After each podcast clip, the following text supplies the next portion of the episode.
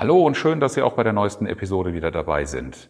Um noch näher dran zu sein an den Themen, mit denen ich mich beschäftige und mit meinen aktuellen Projekten, lade ich Sie herzlich ein, sich mit mir zu verlinken. Auf Xing, auf LinkedIn oder auf Facebook finden Sie mich unter Oliver Bayer, Bayer mit EY, oder klicken Sie auf einen der Links in den Show Notes. Ich freue mich auf Sie und nun viel Spaß mit der neuesten Episode. Herzlich willkommen zum Podcast Effektiv und Innovativ im Team. Inspiration, Tipps und Denkanstöße für alle, die mehr mit ihrem Team erreichen wollen. Mein Name ist Oliver Bayer. Ich verhelfe Teams zu mehr Leistung und neuen Lösungen.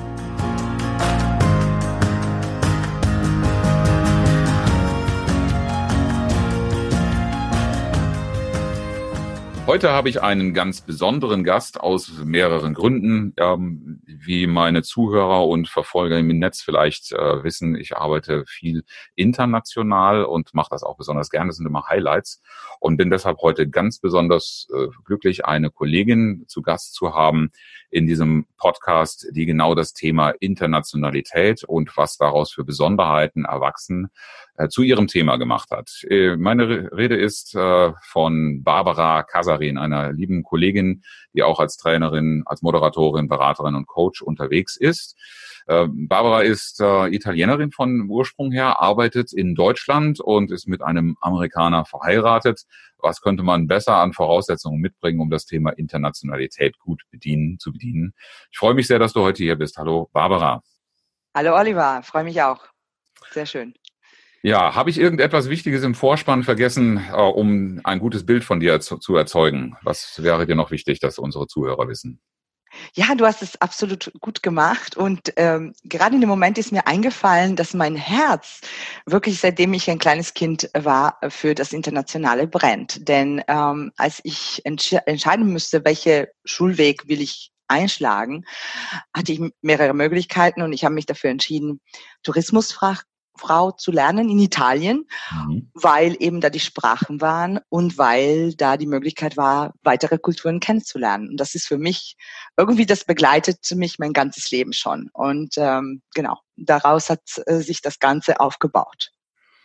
Insofern äh, passt ganz gut.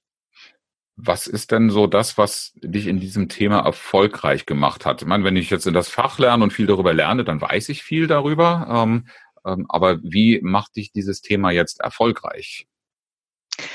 Dieses Thema macht sich erfolgreich, ähm, zu erkennen, wie ticken die Leute und hinter, den, hinter der Fassade zu schauen. Ne? Wie wir, wir haben in unserer Welt vor, ja, ähm, damit angefangen, immer mehr miteinander zu kommunizieren und, und äh, zu interagieren äh, und zu Ergebnissen kommen zu müssen oder kommen zu wollen.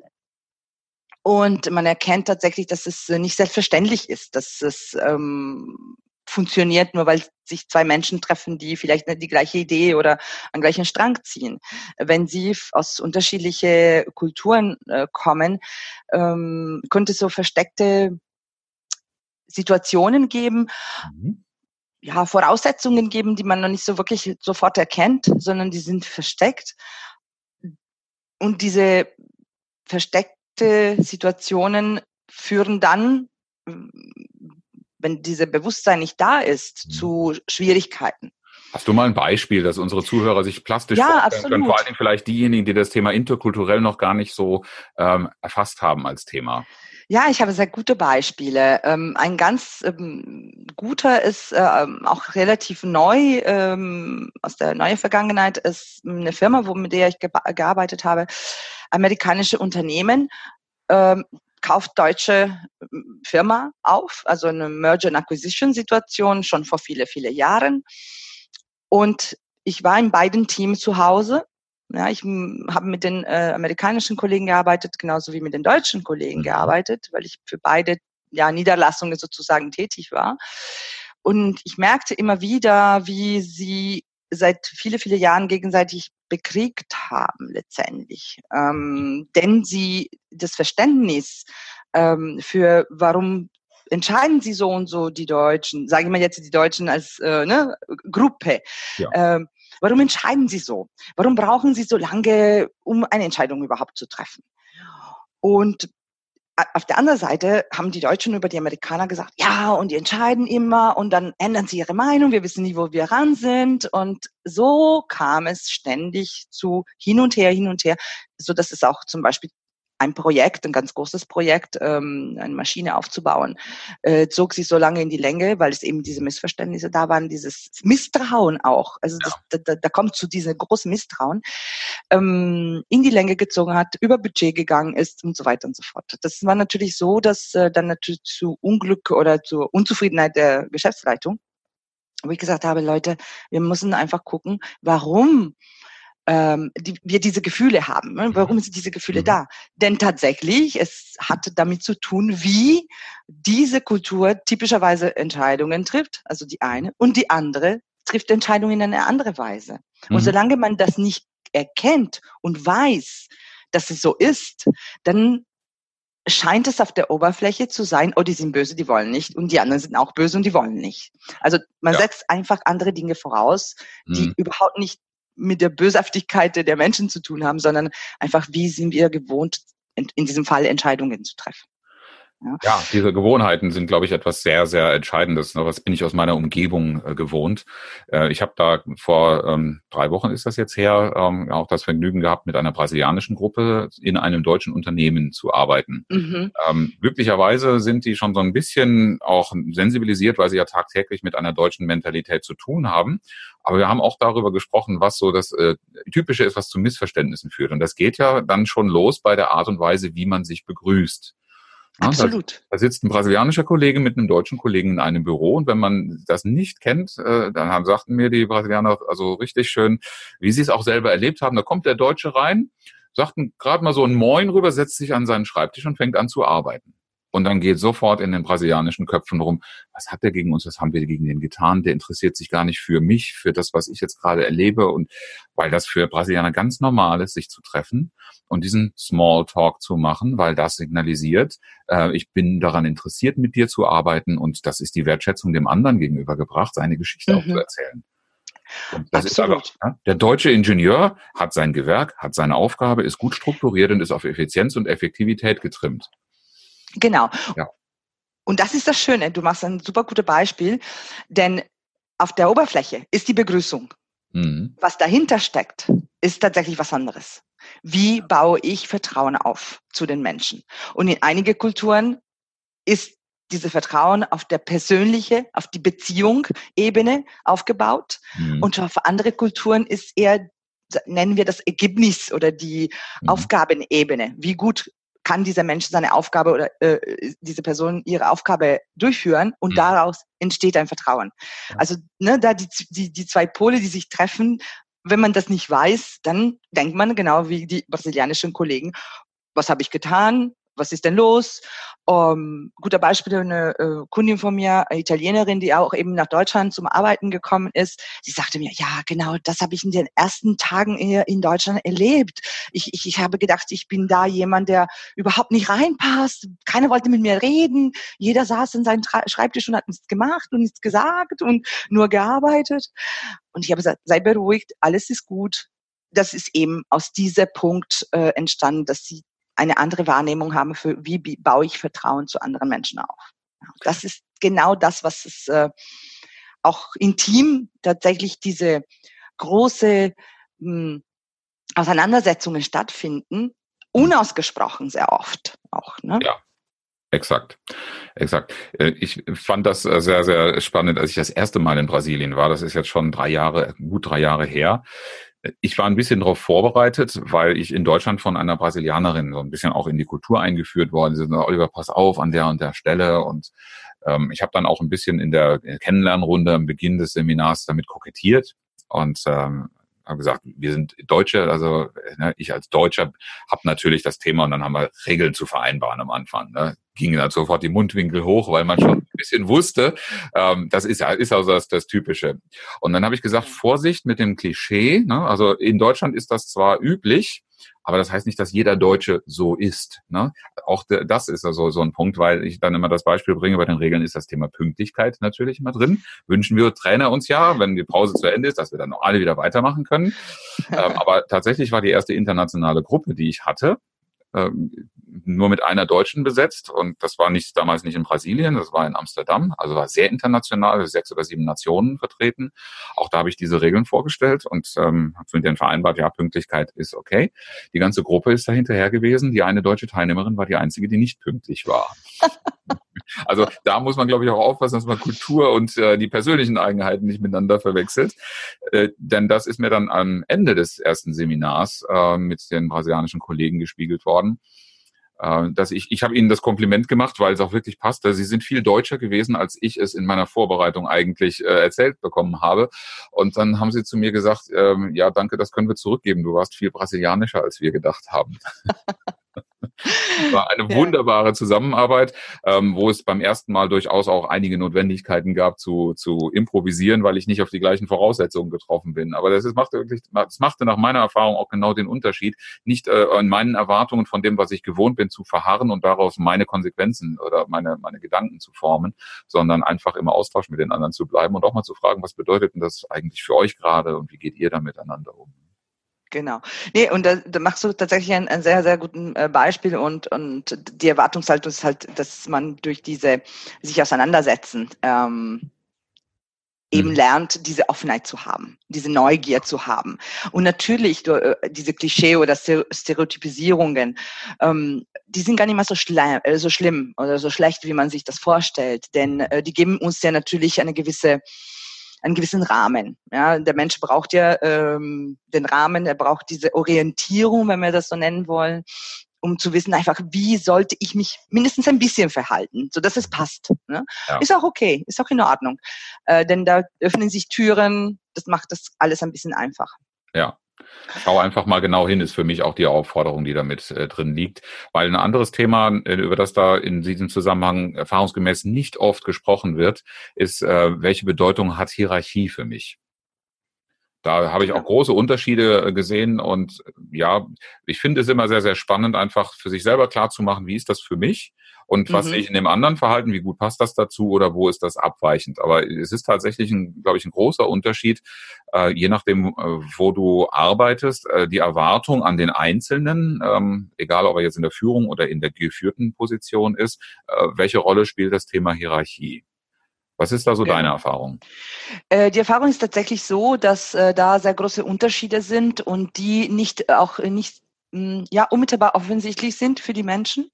Tatsächlich, ähm, insbesondere ähm, habe ich das auch gesehen bei Kulturen, wo man eigentlich genau um das Gegenteil ausgeht. Ich mhm. mache ein Beispiel. Ähm, viele also als ich zum Beispiel in, den amerikanischen Unternehmen habe ich lange gearbeitet, ähm, immer davon ausgegangen bin, ah ja, die Amis, die sind alle so hm, die eher flache Hierarchien, alles easy, wir gehen locker miteinander um, ich kann mit dem ne, CEO sprechen, obwohl ich vielleicht ähm, noch nicht mal eine Führungsposition habe, was auch immer.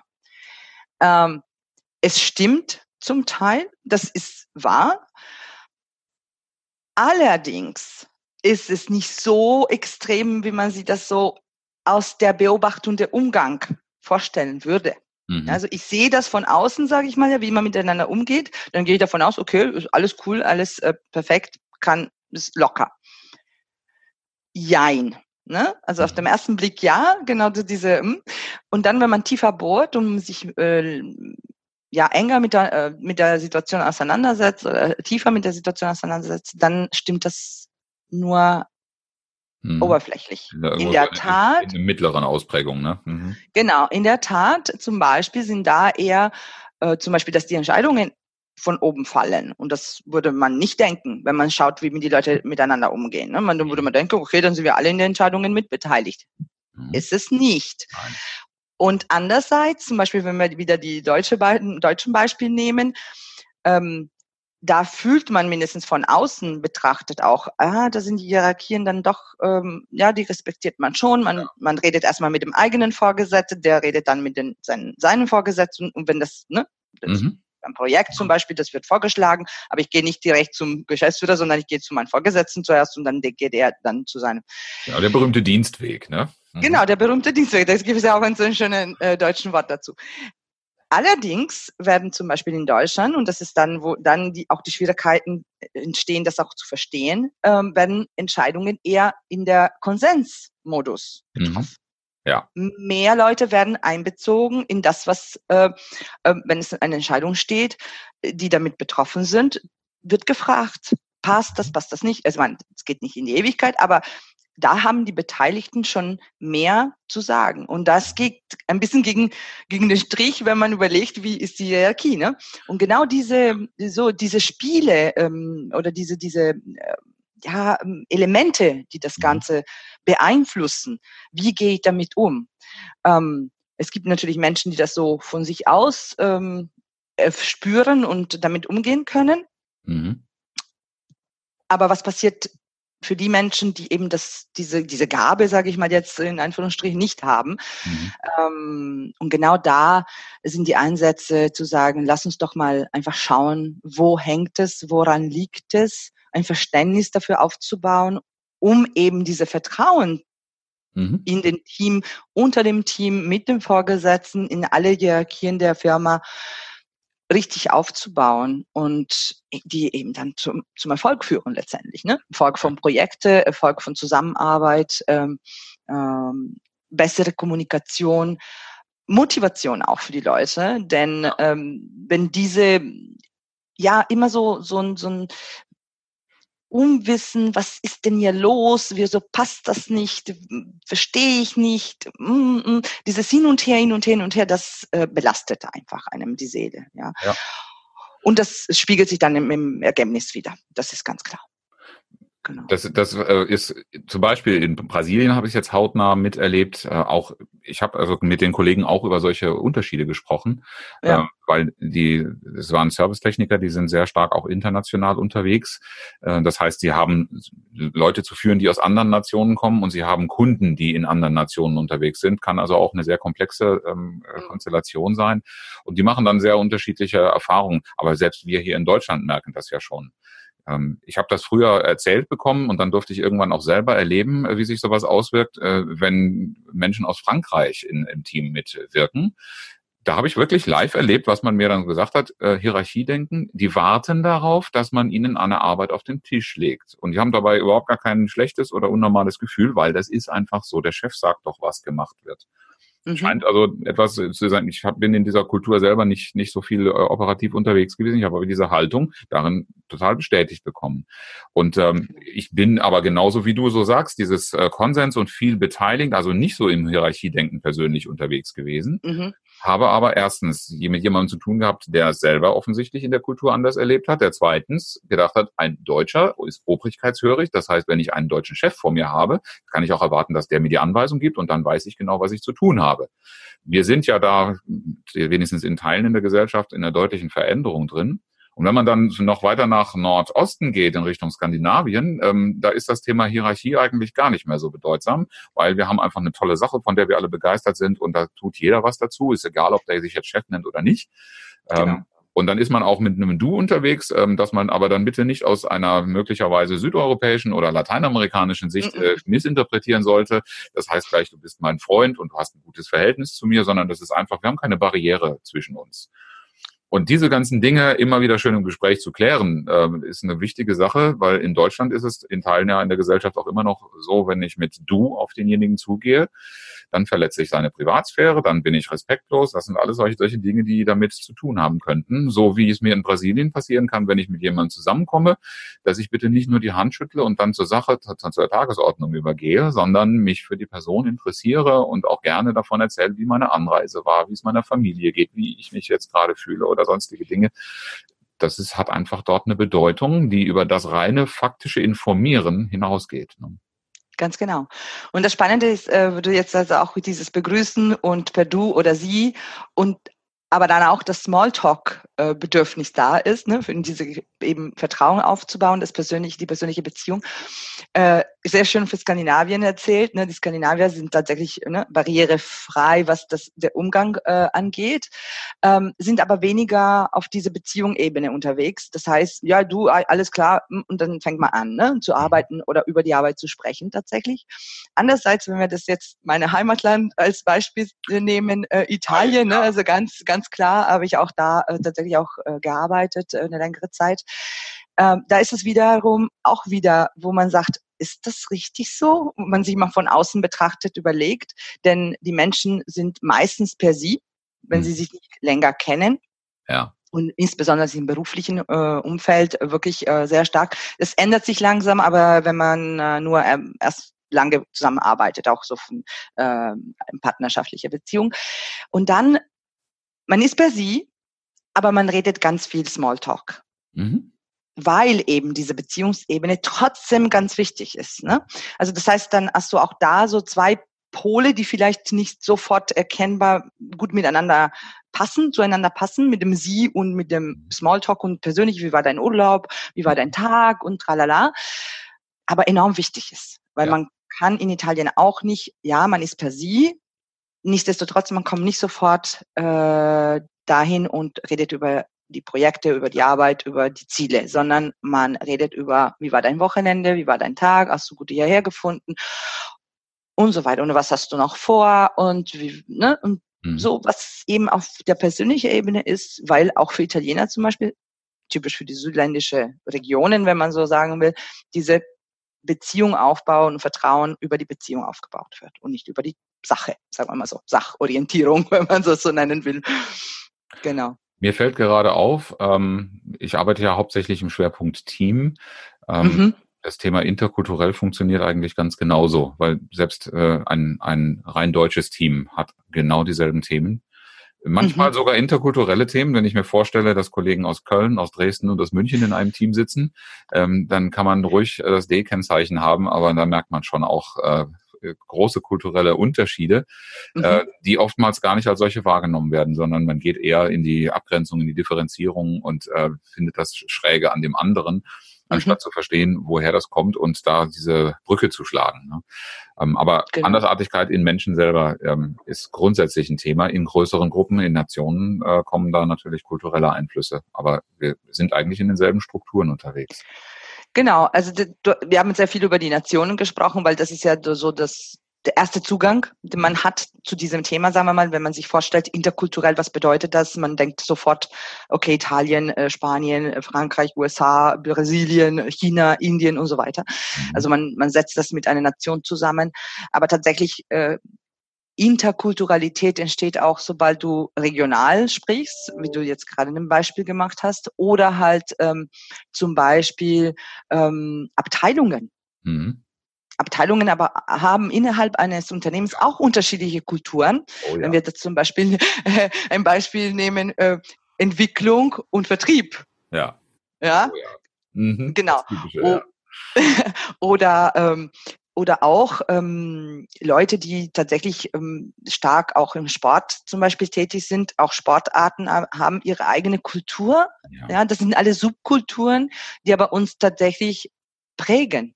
Und mhm. so baut sich eben diese Kultur auf, von klein, das nationale, familiäre, dann kommen natürlich die Schule, Sportvereine, äh, was man, womit man in Kontakt kommt, Freunde. Mhm. Die Region natürlich, wo man auch aufgewachsen ist und alles, was dazu kommt und dann in der Arbeitswelt, wo wir das meiste unser Leben verbringen letztendlich. Ähm, was haben wir da für Erfahrungen gemacht? Wie mhm. ist die Kultur des Unternehmens? Erstens, wie ist die Kultur der Abteilung, wo ich bin? Wie ist die Kultur der anderen Abteilung? Wie ist die Kultur der Branche? Branchen haben auch Kultur zum Beispiel. Ne? Wenn du jetzt äh, nimmst die IT-Branche, sehr starke kulturelle Identität mit Maschinenbau oder ne, das, mhm. das spielt alles so eine Rolle in diese dann Zusammenarbeit. Das heißt, du hast einige Bereiche, die wirklich auch Gemeinsamkeiten darstellen und wiederum hast du Bereiche, die eben die Unterschiede darstellen. Und mhm. dieses zusammenzubringen, diese um, unter dem Hut Interkulturalität als großer Begriff, das ist total spannend. Und das macht dann aber auch eben die Möglichkeit, es eröffnet die Möglichkeit ähm, für eine wahnsinnig schöne Teamzusammenarbeit. Wenn man gibt das für erkennt. uns gibt für uns viel zu tun. Äh, wir haben jetzt viel über diese neuralgischen Punkte, die zu Problemen führen oder die äh, Probleme bis hin zu Konflikten verursachen, gesprochen. Mhm. Ähm, mir ist es auch mal ganz wichtig zu zeigen, wie läuft es eigentlich im, äh, im positiven Sinne und das nicht nur im Modell zeigen zu können äh, oder erklären zu können. Deshalb frage ich auch meine Gäste immer sehr gerne, was ist dein schönstes Teamerlebnis? Äh, mein schönstes Teamerlebnis ist tatsächlich gewesen, ähm, ich habe in einer ähm, äh, Firma gearbeitet, ähm, eher europäisch geprägt, aber nichtsdestotrotz von äh, Spanien bis nach äh, Polen, Ungarn und, und Tschechien und von Skandinavien bis Italien. Also überall hatten wir genau gesa ganz gesamteuropäisch ein wunderschönes äh, EU-Bild sozusagen auch äh, mit der Schweiz dabei und mit Norwegen. Und ähm, das Schönste war wirklich ähm, als wir ähm, tatsächlich erkannt haben, ey Leute, ja, natürlich denken wir, handeln wir, äh, überlegen anders. Äh, wir sind auch anders motiviert, sage ich mal, durch unsere kulturelle hm, Vorlieben. Ähm, andererseits, wir äh, brennen so sehr für unsere Sache äh, und für unser hm, Thema, das wir hatten, ähm, dass wir wirklich uns aus dem Bauch heraus, sage ich mal, auch äh, bemüht haben und erfolgreich geschafft haben, auf die positive und auf die Gemeinsamkeiten äh, zu schauen und die Stärke daraus aufzubauen und dann unser, unser ähm, Geschäft oder unser Ergebnis als Team äh, vorzulegen. Also wir hatten sowohl diese, das ist für mich enorm wichtig, was ist Erfolg ja, im Team? Und das ist genau das. Es ist das Projekt oder die Aufgabe erfolgreich zu Ende zu bringen, wie es vorgegeben aus dem Projekt heraus, aber auch, dass man als Team sagt, ey, das war super, wir haben trotzdem anfängliche, weil die gibt es immer, äh, Schwierigkeiten oder äh, Missverständnisse, dass man so dann gewachsen ist und geschafft hat, äh, den äh, Zugang und den Vertrauen aufzubauen, dass man dann wirklich auch dieses Teamgefühl hatte am Ende. Nicht nur das Ergebnis erreicht zu haben, sondern auch als Team gut gearbeitet zu haben, ohne Kämpfe, ohne äh, konf echte Konflikte, äh, sondern nur am Anfang ein bisschen und dann mhm. äh, einfach sich aussprechen und sagen, wie meinst du das eigentlich? Das verstehe ich, letztendlich, ich verstehe das nicht. Wie meinst du das? Mhm. Offen sein für die Erklärung des anderen. Oh, okay, dann äh, jetzt, jetzt äh, habe ich den Rahmen, jetzt kann ich damit an was anfangen. Und so ging es die ganze Reihe nach und das fand ich, das hat mir wirklich den Herzen geöffnet und äh, immer mehr für diese Sache begeistert. Ganz Klingt genau. so, als hätte ich da auch meinen Spaß haben können, ja. Sehr schön. Genau. Barbara, ich schließe ja die Interviews normalerweise mit so einer kleinen Folge von formalen Fragen ab, ähm, die auch für unsere Zuhörer nochmal ganz konkret vielleicht den einen oder anderen Punkt äh, zum Mitnehmen anbieten sollen. Und deshalb meine erste Frage dazu ist, das ist ja ein großes Feld, dieses interkulturelle. Wir haben jetzt auch gelernt, es ist nicht nur ein nationales Thema, sondern das kann man in ganz unterschiedlichen Richtungen auslegen. Aber wenn ich das jetzt in meiner Teamarbeit anwenden möchte, was ist dein wichtigster Tipp, um genau damit gut umgehen zu können? Als erste äh, wäre aus meiner Sicht, sich einfach bewusst zu machen, dass diese Benehmen oder Vorgehensweise oder das, was derjenige sagt oder tut oder diejenigen im, im Team ähm, nicht persönlich gemeint sind, sondern einen anderen Hintergrund haben. Einfach diese Offenheit zu haben und sich das bewusst zu machen. Mhm. Und das zweite Tipp wäre tatsächlich zu fragen, einfach zu hinterfragen. Wo kommt das her? Was die Erwartungshaltung derjenigen ist? Wo kommt diese Reaktion her? Die wissen es meistens auch nicht, aber das ist, geht darum zu sagen, das fühlt sich richtig an oder das mhm. fühlt sich nicht richtig an. Und wenn es sich nicht richtig anfühlt, dann kann derjenige auch erklären, warum. Und meistens hat das eben damit zu tun, dass es aus seinem Bauch heraus immer so gewohnt war aus der Kultur heraus. Das klingt für mich jetzt sogar fast schon auch wie ein bisschen die Antwort auf die zweite Frage, die ich äh, immer meinen Gästen stelle, nämlich was wünschst du dir von dem Team, in dem oder mit dem du gerne arbeiten würdest? Ist das genau das, diese fragende Haltung offen dafür zu sein, sich dafür zu interessieren, wie ich das meine, was ich sage? Genau, das ist ähm, wie der Wunsch ist da, dass es besser im Team funktioniert und die Offenheit ist da zu sagen, es hat nicht mit der Person zu tun, sondern es liegt tiefer und es ist nicht bei jeder von uns nicht bewusst, warum es tiefer liegt. Und mhm. diese Offenheit habe ich, dieses Verständnis aufzubauen gegenüber den anderen mit der Begleitung. Genau. Da haben wir auf jeden Fall eine große Schnittmenge, liebe Barbara. Das ist noch eine ganz andere Frage, ein bisschen was für intellektuelle Nahrung. Wenn du jetzt aktuell ein Buch verschenken könntest, vielleicht tust du es ja auch laufend, welches Buch wäre das und warum verschenkst du es? Momentan würde ich tatsächlich uh, Starting with the Why von Simon Sinek verschenken. Mhm. Denn äh, für mich dieses Warum zu hinterfragen, auf die emotionale Ebene zu kommen für die Menschen. Das haben wir in der letzten Zeit aus meiner Sicht ein bisschen verloren. Mhm. Und es würde uns alle näher bringen zueinander. Und das ist mir sehr, sehr wichtig. Daran glaube ich stark und ähm, das treibt mich auch jeden Tag an, äh, zu sagen, wie bringe ich Menschen noch näher zusammen, dass sie besser arbeiten können, miteinander besser auch zueinander finden können, auch in Freundschaften. Ähm, wir haben das ein bisschen verloren und ich finde, obwohl der Simon sehr stark auch auf die Ebene der Unternehmen geht, trotzdem diese Hinterfragung von, warum bin ich hier, was treibt mich an, was, wofür brennt mein Herz und das würde ich dann den Leuten schenken, um noch mehr bewusst zu machen für das Warum. Passt für mich wunderbar auch als Schlusswort. Ich danke dir sehr, liebe Barbara. Ähm, Herzlichen Dank, ich dass Sie vorstellen, dass der ein oder andere Zuhörer. Mein Name ist Oliver Bayer. Ich freue mich, wenn Sie beim nächsten Mal wieder dabei sind, wenn es heißt effektiv und innovativ im Team. Inspiration, Tipps und Denkanstöße ja, für alle, über meine die Webseite, mehr mit ihrem Team ähm, erreichen wollen. www.barbaracasarin Com. Ganz einfach, mein Vor- und mein Nachname. Das werden wir auf jeden Fall in den Show Notes auch nochmal verlinken. Dankeschön. Ich sage Dankeschön für ein sehr, sehr interessantes Gespräch. Ähm, ein sehr spannendes Thema, wie ich finde. Und äh, ja, wünsche dir alles Gute weiterhin ähm, auf, dem, auf dem Weg zum Erfolg. Äh, und freue mich natürlich auch über Rückfragen, ähm, egal ob an dich oder an mich von unseren Zuhörern ja, danke Oliver und auch von meiner Seite äh, danke an die Zuhörer.